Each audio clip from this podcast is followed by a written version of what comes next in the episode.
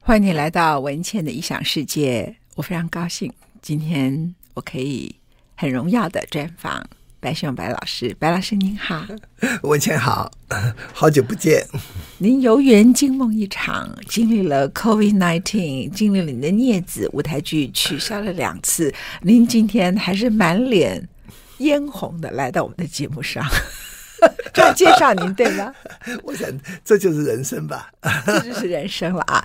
这次您取消的舞台剧主要是《镊子》，我们待会儿来谈《镊子》。好，经过了 电影、电视剧，然后你决定还是把它搬上了舞台剧啊。那《镊子》的时代写的是一九八三年，你把它完稿，事实上可能我看你陆陆续续在现代文学刊登之前，你说你自己后半段还什么重改了等，待会儿我们来说这个细节。那现在，因为台湾已经同婚法都通过了，可是您作为一个文学的创作者，您提到同性恋当时不容于自己的家庭，然后那个家庭父亲又是一个外省老兵，妈妈就是一个本省比较穷困的人，那时候会嫁给外省老兵哈。那这样的情况里头就被赶出家了，于是，在台北市的新公园里头，那是另外一个家，因为他们彼此都是这个社会的边缘人。那这让我想起你的小说里头，有的时候你就会去写金大班的最后一页，有的时候你会去写永远的尹雪艳，就是你会去写贵族，你会去写底层人物，你会去写像镊子啊，那你有一些台北人叙述那个时候台北的某一些其他的贵族生活，或是游园惊梦这群人，然后在镊子里头，他们的家，他们里头有所谓的精神领袖，都非常的感人呐、那我想他。当时只被当成一个那个时候禁忌的同性恋的小说，但我相信他的整个，你把它改编成舞台剧以后，人们在看这个事情的时候，呃，把人们对那个禁忌啊、同性恋字眼全部都拿开了以后，看到的人性会更多，会不会？因为当你在这件事情里头全部都被压迫的时候，你必须离开原来的家，嗯，创设一个新的家，嗯，你的精神领袖好像真正的父亲。可是他不是真正的父亲，然后呢，爱情还是爱情啊，可是它是一种不被社会认可的爱情，他把可能人性里头的某些东西逼得会更好。我想待会儿白老师会给我们最好的解说。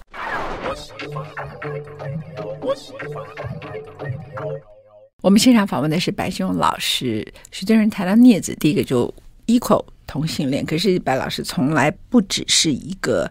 讨论一个社会禁忌现象，他会把它，我们讲好的文学家都会把这件事情 elaborate 到另外一个阶段，然后因为他被排斥这种情感模式，他会把人性的某些东西挤压的更特别。我刚才也前面开了一些头，我想白老师会讲的比我更好。我从现在开始要闭嘴，来麻烦白老师。呃，我我写那个镊子的时候，但是我写那一群人呢啊。人家说好，那写那写的是同性恋的主题。其实我想很重要的是，我想同性恋的人，那个人字要紧。那所以我在写这本书的时候，嗯，有时候你你也知道，你写的时候下意识的你就写出来了啊。写出来的时候，也许跟你的原的初衷不是那么一样。嗯啊，我就现在现在看到例子，我觉得很重要的一个题目就是家。嗯，那个家可能是啊，不见得是实在的，也许是个抽象的。嗯啊，反正有那个家。那么刚刚您您提到，就是说这我在写的这个很重要的一个家庭，就是父父亲是一个这个呃潦倒军人从大陆来的，妈妈是这个呃台湾的穷苦人家的姑娘，所以我在无意间。当然，那时候实在情形也有很多这样的家庭。可是我在写完以后，我觉得无意间好像是写了台湾一个寓言，嗯、大陆人的悲哀跟台湾人的悲情这两个合在一起产生的，嗯啊，这么一个一个家庭，这么一个家庭。所以我觉得，呃，好像现在看起来意义就不止这个了啊。那么这这群孩子被赶出家以后。他们最要紧的就是重新去建一个家园，这个家外面赶出去做的家呢，也许他没有血缘的关系，可是呢，完全是靠人与人之间的感情。他们的互相生活上的协助嘛，是是他们彼此的接纳，是然后在整个社会弃绝他们，家里也不要他们，是那种互相不一定需要血缘的一种新的彼此认同的亲情，可以这样说吗？可以一种相濡以沫、互相取暖的，嗯，这么一个团体。所以呢，呃，我觉得好像。也许这么做的，好像对亚当夏娃被赶出伊甸园以后，嗯哼，他们要重新去找伊甸园。我说这片叶子也是这被赶出家以后，他们重新去找家。所以这个不管是小说，或者是连续剧、电影，还有现在舞台剧，好像都是那个主题变成人伦很要紧，也就是父子、母子。兄弟、爱人，哈哈，所以之间的说来说去还是个情字。嗯哼，所以我觉得说我在写这，人家说啊、呃，你为什么写这本书？我说我我想文学不外乎写的是人性、人情啊。嗯、那么我想像同性恋这个同志这个，他是永远的少数。嗯，可是它是永远存在在那的，自古到今。还永远存在着一群一群这样的人，嗯、他们也有人性，也有人情。他们唯一不同的一点，就是他们的恋爱的对象是同性，不是异性啊。在这里头，呃，我觉得可能最感人的是，他们自成一个家庭，然后这个家庭里头的成员当然就非常多，嗯、可是他又不是一个房子，嗯、你知道。中国人对于“家”这个字，光是这个字体的形成啊，嗯，它上面那个“家”，对对对，它是需要一个房子，需要一个屋檐的。可是它是在公园，就是一棵大树，然后这些人在那里生活。他不只是在原来的家庭，就是家庭在美国，在西方社会里，我们会看到很多 homeless，很多无家可归的人。那为什么在我们的社会里头很少？嗯，因为我们的社会里头基本上是以。Familism 以家庭主义为核心的，所以被赶出家是等于被赶出这整个社会所有体制之外，等于是这样嘛，对不对？哈，所以他是完全被弃绝的个人。嗯，就那些个体呢，他就进入了在新公园那个地方。嗯，但新公园那里的食客，他们自成一个社会，这社会也不是黑社会，你知道吗？这 然后里头有精神领袖。那当然有人呢，就在这里头，他要讨生活，他就会变成男妓的角色。那以前我你写过《金大班》的最后一页哈、那你也会提到欲望里头的问题，嗯、就很像你的玉清嫂，嗯、但那个是异性恋。嗯、可是这样子比较来看的时候，就是说，嗯、呃，我先请教你，就是说，在那个时候，他们变成很底层的角色，他要讨生活，嗯，他要变成男妓，嗯，他们里头还是需要领袖。那领袖看起来，他最后丧礼的时候，我我觉得你写的那一幕太精彩了，待会儿来念一下啊。可是先谈谈一下，就是说。他们有些人不得不讨生活，而且变成一定的男妓，以及在那里头，那也不像丐帮，你知道吗？但是这就是感觉都很特别，这样子。没错，没错，没错。您您您提的这个有这个一个外国美国的一个 critic 啊，他他评这本书的时候，他说呢，呃，Dickens。啊，呃，Dickens 不是这呃常常写那个伦敦的那一群呃流浪的孩子嘛？他说啊啊，讲那个呃 Oliver Twist，哈，我们的块肉呃我们叫做快肉余生记啊，快肉余生记。那么这个里边不是有一个，他们都是小小偷嘛，小小孩子都小偷，一个一个一个大的那个都领的他们那个叫做 Fagin。那个呃，那个 Chris 说说说，他说杨 杨教头啊，就等于那个 Gay 不 等于我们讲的丐帮里头，丐帮丐帮领袖就是这那个这么一个一个一个领袖，的确是那个这这本书呃，镊子翻成了。好几国文字，看翻成法文版，翻成法文、德文、意大利文、荷兰文啊啊，英文当然了啊，还有日文，现在有个有个越南文，越南文啊，越南文，what？越越南文也翻译了啊，翻译了啊，所以这这些西方的这个那国他们那个读者看呢，或者西方他们的那个评论家看了，他说很不同，西方当然有很多关于同志的小说。啊，还很不同一点，就是个家家啊，他们你讲刚刚美国的 homeless，就是或者说啊，他们离开家拜拜就算了，家里面也对他们都都也也没有没有什么联系。They got a feeling，没有错。可中国人不是啊，中国人那个纠缠啊，父子之间、母子之间、兄弟之间纠缠不清的，永远这一根线，在中国人从古到今，这个家庭，这个父子母女说纠缠不清。我我想着这个到今天其实还是这样子，没变过。嗯哼，也许。表面很多地方变掉了，可是基本上的那个感情，人你光是社会压力嘛？比如说，你父亲跟你之间的冲突，我不是说你老是一般人，父亲跟他的冲突，母亲跟他的冲突，可是有一个社会一条线。你这个叫非道德，或是反道德，是，所以他不允许你逃开来的。是，不管你的父亲是如何对不起你，你的母亲是如何背叛你，你就是逃不开来。然后这个父亲跟母亲呢，他遇遇到了一个真正的孽子，不是你这种孽子，OK 哈？真正的一个孽子的时候，他逃不开那个父亲自己。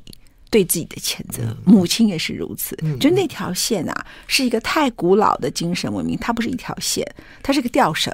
你自己本身呢，没把它处理好，你就吊死了，这样 对吧？是不是啊？是是是，这个吊绳呢，就有时候拉得很紧，很痛的，你知道吗？很痛的，这这两个人之间是吧？呃，分不开。所以我觉我我觉得，后来我的小说里边有有一个 scene，有一个场景，这这舞台剧里边也有。就是最后这个傅老爷子他们那个更高的一层那个精神领袖了啊，傅老爷子死了以后，他们送葬的，嗯，他们送葬的时候，就是这些呃孽子们都跑回来，嗯，一起下跪，纷纷下跪，然后送他送葬的时候，我觉得那那一刻我自己写的时候，我记得我写的时候写完的时候已经天亮了。写整本书，我自己的最我自己很感触动，很很感，很很激动，就写完那个啊，写完那那场那场那个刚好天亮啊，那所以所以我我讲三十七年前的某一 天刚好天亮，就是就是就是，呃，所以我觉得就是说，列子他们呃恢复成人子的时候，我想那个那个那一场的仪式，送葬的仪式。必然要经过那一层，那是他们的自己在找到他们的家，找到他们的父亲，对不对？哈，我们他们精神上的父亲。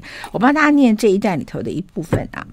白老师在那一段文字里头写的美的不得了。他说呢，他写这一段葬礼啊，就是傅老爷这位新公园那群不被家庭认同的孽子们的精神之父，是他写小说最难完成的段落。他说他熬夜书写，天已微亮，写完孽子们，在原文里头是这样，在那浴血的。夕阳影里，也一起白纷纷的跪拜下去。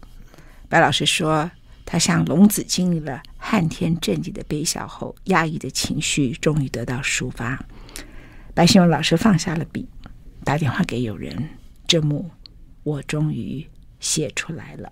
这场丧礼代表了这群孽子终于与。”父亲达成和解，而这个父亲呢，不是他血缘上的，是新公园的这位精神领袖，也洗涤了社会家族在他们身上“孽子”那个“孽”字的罪名。我们先进一段广告。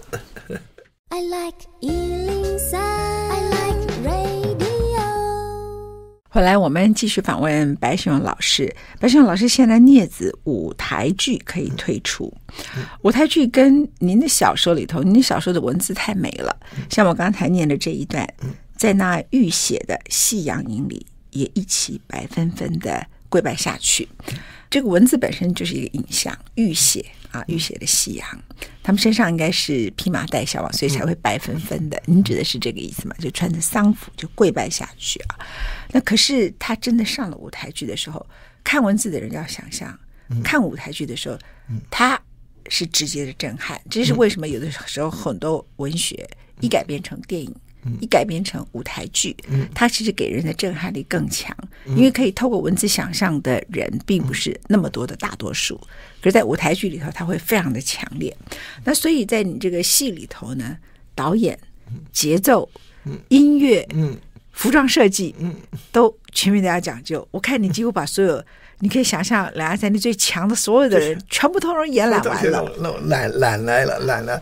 那个，所以到舞台剧，那个孽子的变奏啊，那开头有有电影，有电视剧，那完全不同的不同的 media，不同的媒介，不同的不同的味道啊。那那电视剧也蛮动人，可是那个镊子呢，因为舞台剧可以把它用抽象抽象化，因为它那很很这个这个有限制的空间，让你有无限的想象。对啊，好，无限想象。那么它可以把它形而上的那种的一种观念呢、啊，可以从舞台。表现出来，你觉得这样电影里头，当时于开平导演拍的时候，他就必须一定要去新公园，就要有树，就要干什么的？对对对。所以很多时刻那个画面的混乱，跟很多人们对一个东西的既定的印象，实在的，它就使人们一方面好像感触到这件事情很很具象，嗯嗯。可是另外一方面，它限制了人们的抽象跟精神上的思考。没错。到了舞台剧，您觉得它会有不同的生命？放开想的，放开了。所以他那个其实那个那像像龙凤恋那一段。像龙凤恋那一段，我们我觉得是舞台是改的最成功的那一段啊。嗯，龙龙凤那一段，当然那个像这个连续剧来说，它可慢慢的可以可以酝酿的写写实的。那么这一段在舞台上面就难弄了、嗯、啊，那种那种那么激烈的那种血恋的东西，那我们用武道啊，用武道，哎，用武道抽象的武道啊，而且呢，这个武道呢，呃呃，加上独白。加上独白，呃，这这这一段，呃，这因为我们那个演员太难得了，是张艺军演那个阿凤，因为他是在太阳马戏团里边，哦、他是他是 star 在里边的 star，OK，所以他跳的他那个舞可以就可以上天下地的。您的舞代表是什么？代表是他的欲望还是他精神？他们两个是他们俩的欲望，他们俩的那种那种强烈的 passion。欲望，一种欲望，这种，而且最后激情是，呃，只能说生死恋。这个阿凤要走，他非杀死他不可。是您专门把人给杀了，对的。所以我有看到你自己写的时候，你把玉卿老玉卿老爷把他的男人给杀了，就是说，而且那个血一定要溅出来，你知道的。这是这是您的悲剧特征，而且很，而且您对那个颜色啊，那种见血这个东西，就是。我知道这个中国人对爱情的悲剧哈，就是别离之美，你知道吧？好，那那西方是比较殉情，你都是血恋，你知道吗？这都一定要杀人这样子。他非杀他不可，他否则他他自己的生命可能得两个人都一起。OK，Why？、Okay, 这这是我想要请教您的，就说西方是两个人都死了，嗯，Romeo and Juliet 他是殉情，嗯，可是，在您玉清嫂他非把对方杀了不可，否则他没有办法。完整的找到自己，自己你的龙凤恋也是这样。为什么？为什么对方非死不可？对，因为他全部 那种那种的爱情，哎呀，其实有时候拍起来很可怕的。我问那个那个情字是两面刃，我觉得一面是呃非常的提高你、提升你，把人性提那个；另外一面是会毁灭性的。No, I think it's it's 所有的情歌都对，fall in love 从来没有 rise in love，都是跌落。那你跌下去爬不起来，跌到谷底，跌到你的人生都没有了，你没有了自我。你觉得你你就在那个时刻以为你毁灭了对方，你可以重生了自己，对吗？毁毁毁灭对方的话，都把他这这一段情，等于说这段情烧掉了。我看到您自己也写说，人家问过你这个问题，我就说，因为那是将军的儿子写的，写的写的爱情，将军的儿子，他们对于这个爱情呢，不是殉情啊，也不是两个人一起自杀，也不是那种，也不会你你也不会像白居易什么相逢何必曾相识这样子，轻轻举起，也不会相见亦无事，也不是立恶立恶那种，那个将军。儿子出手，虽然变成文人，就是这个白崇禧将军儿子出手就非死不可，这样一定要见血。我这样讲有道理吗？觉得？这种这种这种人，我想可能有在我的 in my blood，in your blood，因为你一切看起来是，你是一个那么优雅，然后那么谈到那种细腻，谈到你的《牡丹亭》念唐先祖的人，可是你的。爱情最后只要被背叛了，都非杀了不可，不能活啊！我觉得这个可能才动人吧？你看那希腊悲剧，希腊悲剧里，希腊悲剧里头啊，对，也没有错。您的悲剧很吓人，这样子啊，做做不到爱爱不到那个人，做了很极端的事情，很极端的，因为他讲嘛，后来那个聋子说：“他我杀的不是阿福，杀的是我自己。他的那那颗心，他都给了他了，他他要拿回来。”我们现代人就是说我写了很多情书给别人，那大家写的情书现在都是什么？都是网络嘛。啊，啊，他们删除的看起来是写给对方的情书。我常常跟有一个人会，前几天有一个人跟我讲这件事情，他就说某某人删除了他什么什么东西，讲他的情人跟他吵架。我说他删除的不是。他写给你的情书，他删除的是他自己的痛苦跟他的感情，这样对吧？没错。所以你就是我非杀死你不可，没错。否则我，否则他那个那一块，其实我杀死是我自己，是他自己。我杀死是我杀死他自己，这个很要紧的了了解，很要紧的一个了解。那在镊子这个小说也好，或是玉清嫂，或是金大班最后一页，你只让他。哭倒了，他也没杀，被谁杀死？对对对，金金大班，因为他他阅人多矣，他经过那么多次，在他的他的人生观，玉清我可以理解，因为一个到了一个年龄的女人，她实在没有办法面对一个男人对她的背叛，没办法，没办法，所以她只能杀了他，因为她自己的，她她自己，她觉得她所有一切在那个贞洁，在她的，她已经脱离那个社会常规里头，你还这样对待我，我就非死不可，是，我已经非死不可，我就。杀了你嘛？哈，那在镊子里头，您觉得你为什么也安排了这个桥段？您觉得他们在社会边缘里头，他什么都没有了，嗯、我什么都没有了，嗯、我没有真正的家，嗯，我也没有真正的人生，我就是在这个地方跟你。我除了你，我什么都没有了。没错，是不是这样？所以有时候他更更加真的觉更加那个 total，我说完全 全面性的毁灭，这就那个不是一般的撕裂，也不是一般的遗弃，不是不是不是全面的毁灭。没错，所以所以从这个舞台剧来说，那只有这个表演的那种，有点那种像那种舞蹈啊，Grand Passion、Grand Opera 那种东西。嗯嗯。所以所以整个那个音乐啊，舞蹈啊。舞蹈，我们那个舞蹈的 choreographer 是吴素君哦，那以前云门的舞者，他他他很行，他很行，他他把这一段了，整个整个提起来了，啊，他那个他们两个的缠绵也跳出来了，他们两个人之间的那种那种那热的 passion 那种东西也出来了，到最后，呃，我想那个也要靠那个舞者，那个舞者上天下地的，嗯嗯，他可以跳到天上面去，我们有那个彩带。它可以这样飞起来的，嗯嗯嗯。所以您觉得变成一个舞台剧以后，它其实可能比原来的电视电影更能够表达出人们在这里头，他那种不是那么直接的，因为不是那么写实，可是更多的一种强烈的怕。没错，他那种有点形而上的那种味道在里头，对不对啊？嗯。那不，我想连续剧是一定要写实的，嗯哼。那个舞台剧呢，就可以抽起来，所以这两个我想有点互补。嗯您显然对于这个舞台剧啊，自己快把自己给杀了，所以他 COVID-19 一停了，听说你难过的不得了。这就是我们连了演了两次，因为这这些演员我们选了新的，这这是跟二零一四那个不太一样，就是啊一批新的演员了。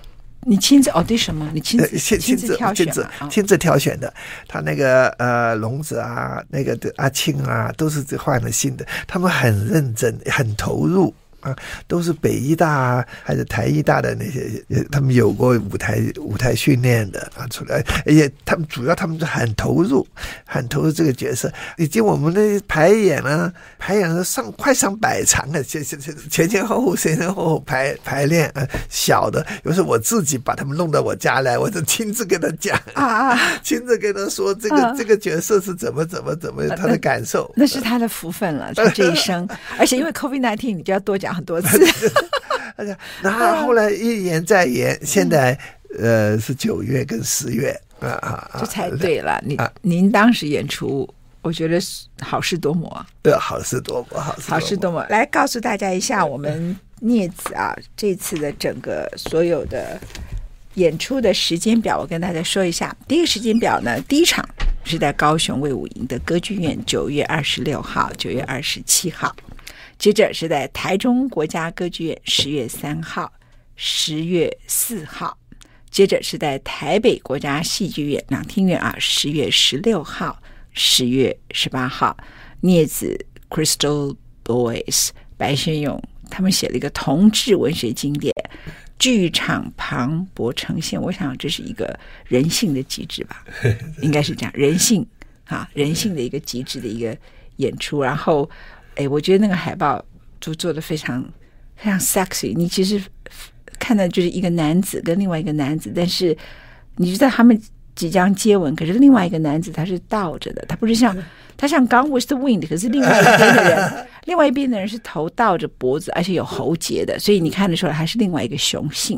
可是他的下巴是如此的柔美，这个海报拍的好啊！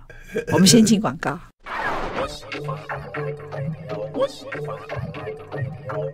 白先勇老师在二零一四年，当时《镊子》刚刚公演完了以后，他写了一篇文章，他特别提到说，《镊子》舞台剧的成功。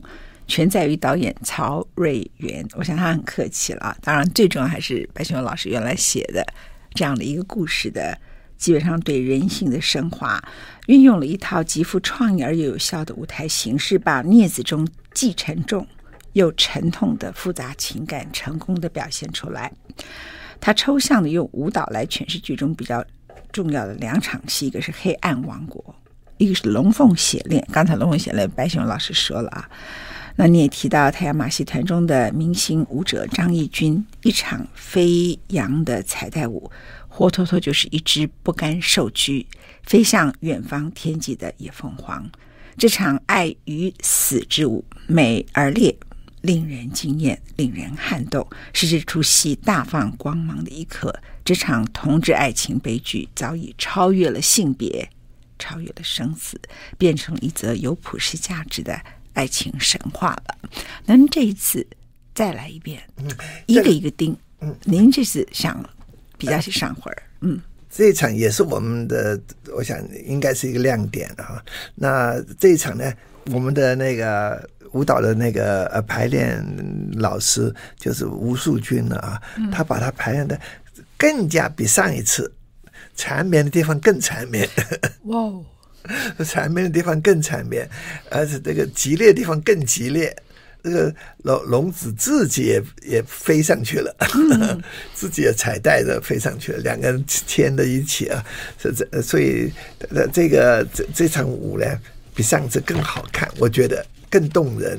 其实您挑了一个好题目，就是同志这个好题目啊。嗯、那我想起了断背山，嗯，其实断背山里头就是两个根本不愿意自己走入同志世界的两个男人，嗯嗯、然后 I can't quit you，我没有办法戒掉你这样啊。那、嗯嗯、那个整个断背山里头，呃，他的情感在某个地方就发生了，然后他们两个完全不愿意承认这件事情发生过。嗯、It's not happened，It's 从来没有在我的人生里头曾经发生过。嗯、所以这个断背山当时。他的小说其实很短篇，后来李安把它拍成电影就很震撼人嘛。那是李安那个时候在美国最成名，在他的《Life of Pi》之前的一个一个电影。那您的《镊子》啊，这里头其实你也谈到了人性的挣扎。那我觉得说挑这种题目。它本身其实最精彩的不是谈同志本身，嗯、而是这个社会不同意同志这件事情，人性的挣扎。嗯、那我们还原到一般的人哈，其实我们每个人人性里头都有好多挣扎，嗯、都有好多痛苦，嗯、都有好多挣脱，嗯、都有好多边缘，嗯、然后甚至你身上的主流跟你身上的边缘，有时候会综合在你身体里面。嗯、那你的价值观跟你自己的选择，跟你自己精神里头自己本身的依托，很可能也是分离的。就是这些人的价值观，很可能他也觉得我不要当同志，嗯，But I am，嗯，但我就必须要这样。那忠于自己的下场就是被整个弃绝。嗯，那这个时候人性的挣扎，到最后他还是得回到一个家。所以我想请教一下白先勇老师，就是说。您自己在写这里头，你说它是一个青春鸟的集体寻父记，但后来复兴还是那么重要，因为复兴代表一个社会的认可，是不是这样？嗯嗯嗯，没错，这本这本书到最后的时候还是讲人伦。你想想看，现在我们刚刚同志婚姻这个通过了，通过了，我我也看到不少人呃成家了。那那这个，呃，我想这当然是为他们祝福了，他们的幸福了啊。这可是我我我我我是觉得这这个，我想那个同志啊，他寻寻觅觅、寻寻觅觅在找的啊，还是他灵魂的一个安安定的地方，安定之处。我想我们好多法律啊，什么都是在说偷窃啊，呃，或者是做做了犯罪啊，有贩毒啊，啊，这种这种东西。可是对同性恋的的的这个对法律的这对他们的制裁，是因为他们的爱情，因为他们爱另外一个人而被惩罚，这是很特别的。嗯嗯，这很特别的。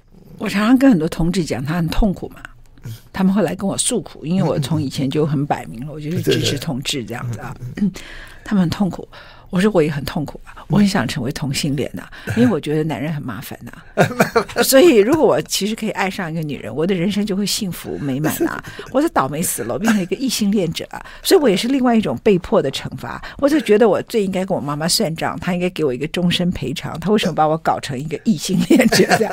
因为作为一个。女性她在一个异性恋里头，她当然就是 secondary 嘛，对不对？哈，那所以我觉得你们同志有同志痛苦，你我不敢说异性恋是被社会接受的，可是异性恋里头的女性，她如果要变成我这样的女人，嗯嗯嗯嗯，她有她的挣扎，也有她的人性的痛苦，所以你不要觉得什么你爸妈不认可，这个不重要，你你认可你自己很重要。对对，讲的爱情其实同性恋跟异性恋一样，那个爱情多复杂。